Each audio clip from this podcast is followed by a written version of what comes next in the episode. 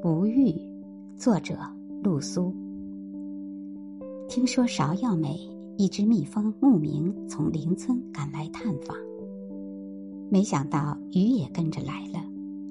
蜜蜂忘了带油纸伞，也没顾上拿竹斗笠，偏偏芍药家有勤耕雨读，闭门谢客，所有的花朵都关好了花瓣。俊朗的蜜蜂只好忙乱的。在层层叠叠的绿叶间翻来翻去，是想找一朵重重花门虚掩的花树，还是想找一片肯满怀柔情的收留自己的叶子？看他那慌乱可爱的样子，我忍不住在花旁支以竹柄，佯装无心的挂上一件蓑衣。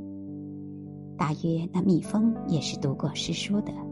也懂得斜风细雨不须归的意境，马上就掸掸翅膀上的雨水，安静的席叶而坐，守在一朵芍药的花窗下，听花铺纸研墨，听火烹水煮茶，听风翻书填词。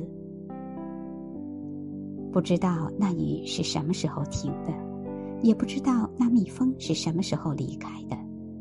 只知道那是个缓慢而微醺的下午，有一朵芍药花被一根丝线绣在了时光的金箔上，而怀念是休假，是展筐。可惜无从问，那蜜蜂若有一天记起这个访芍药而不遇的夏日，是不是遗憾里也会有隐约的欢喜？